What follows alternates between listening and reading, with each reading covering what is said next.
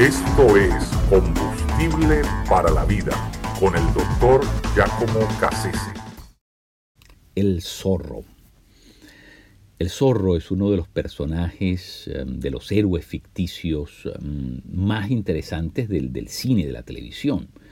Eh, fue creado por un individuo llamado Johnston Macaulay eh, en el 1919, el mismo tiempo en que está ocurriendo en Europa, en todas partes del mundo, la famosa fiebre española. Así que no sé si el personaje de, un español tiene algo que ver con todo eso, pero eh, es interesante. de hecho, el personaje de del zorro es mm, antecede por mucho al, a, Batman 20 años antes y, a Superman 19 años antes. Es decir, que realmente por mucho tiempo el zorro fue el gran héroe de una, de una generación completa. Eh, a mí me cautivó cuando lo vi de niño, todavía en blanco y negro. Eh, curiosísimo, interesante, porque narra la historia de un, de un hombre que pertenece a la aristocracia eh, española, eh, que es ¿verdad? en tiempos de la colonia, latifundista, de, de, abolengo, es un personaje, sin embargo, que de forma surrecticia, de bajo perfil, clandestinamente, se identifica con los pobres, con los destituidos, eh, con los marginados y los ayuda, los defiende, eh, ¿verdad? Se alinea con sus causas y, busca de alguna manera anteponer sus derechos mm, aristocráticos a, esos, derechos de los, de los desvalidos. Muy interesante, ¿verdad? Cómo su sed de justicia lo lleva, ¿verdad? A una serie de, piruetas, eh, de, de escenas, de, situaciones muy creativas y muy interesantes, todas ellas. Eh, y a mí, en lo particular, lo que, lo que me, me cautiva mm, de, este personaje, eh, como dije que lo vi desde, desde, niño en blanco y negro, eh, es el hecho de que, ¿verdad? se parece mucho a algunos personajes bíblicos. Y, por ejemplo, pienso en este momento en José de Arimatea, quien era un aristócrata, eh, vinculados con la alcurnia, con la gente de, la gente élite de, aquel momento en, que Jesús está en escena. Eh, es un personaje que no lo vemos envolverse mucho en el día a día de la vida de Jesús, sin embargo, está en los momentos claves de la vida de Jesús, en los momentos donde realmente se le necesitó, en esos puntos álgidos de, de alguna manera de la, del desarrollo de la vida de Jesús, e, ese hombre se hace presente sin hacer mucho ruido, sin levantar mucho polvo, hace lo que tiene que hacer, cumple con su deber y, luego desaparece de nuevo, ¿no? Como el zorro hace. Eh, más o menos es ese mismo patrón de conducta.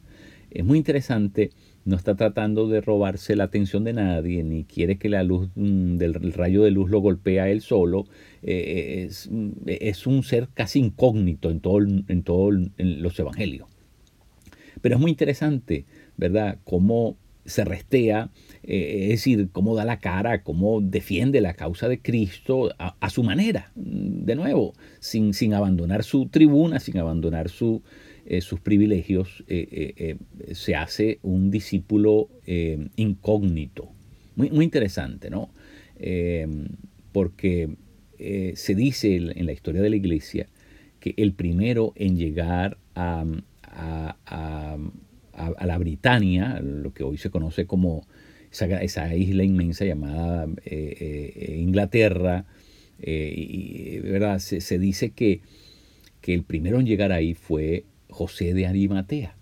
Es decir, que eh, por último también se convirtió en un discípulo y en un misionero. De nuevo, de, de, no mucha, eh, digamos, no es muy, em, no es el tipo que, hace mucho ruido, pero, pero que eh, callada, calladamente logra hacer el trabajo que de él se espera.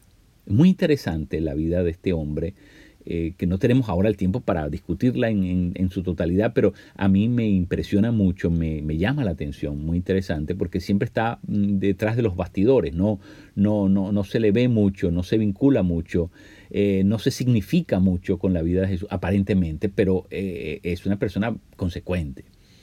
Y, la razón por la que traigo eh, a José Arimatea al estrado y, la razón por la que lo comparo con el zorro y comienzo la historia de esa forma es porque creo que hay un gran valor en lo que este hombre hace. Mucha, mucha gente, especialmente en nuestro tiempo, quiere ser reconocido, quiere ser protagonista, quiere, eh, ¿verdad? Quiere estar, eh, entrar en, la foto, este, estar, eh, digamos, dejar huella, rastro de su acción, de su actividad. Y, este hombre no, tiene ese, ese delirio.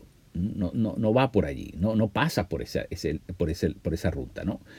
está, está, está acostumbrado y, está de alguna manera persuadido a ser eh, un hombre de, bajo perfil eh, que se reserva mm, ¿verdad? Su, participación para asuntos muy eh, puntuales y, lo hace de forma eficaz, efectiva, pero, pero no tiene el complejo de querer ser el, que, el que roba cámara. Y creo que necesitamos más gente de este tipo especialmente en un momento en la historia que estamos viviendo donde las redes sociales, donde todo el mundo dice lo que hace, donde todo el mundo se publicita, donde todo el mundo quiere de verdad ser la persona del momento, quiere descollar, quiere decir, e, ese, esa sed por, por eh, de alguna manera, por buscar likes y por, por, por ser reconocido. Necesitamos más gente de este tipo que no esté en, el bla, bla, bla, en el mucha cosa, pero que haga el trabajo, lo haga como una hormiguita, sin dejarse ver, al escondido, eh, al interior de las cosas, eh, pero, pero que lo haga con desinterés, con aplomo, con consecuencia, con, con dedicación, con, con tenacidad y osadía. Creo que eso es algo importante que nos enseña la vida de este hombre, José de Arimatea.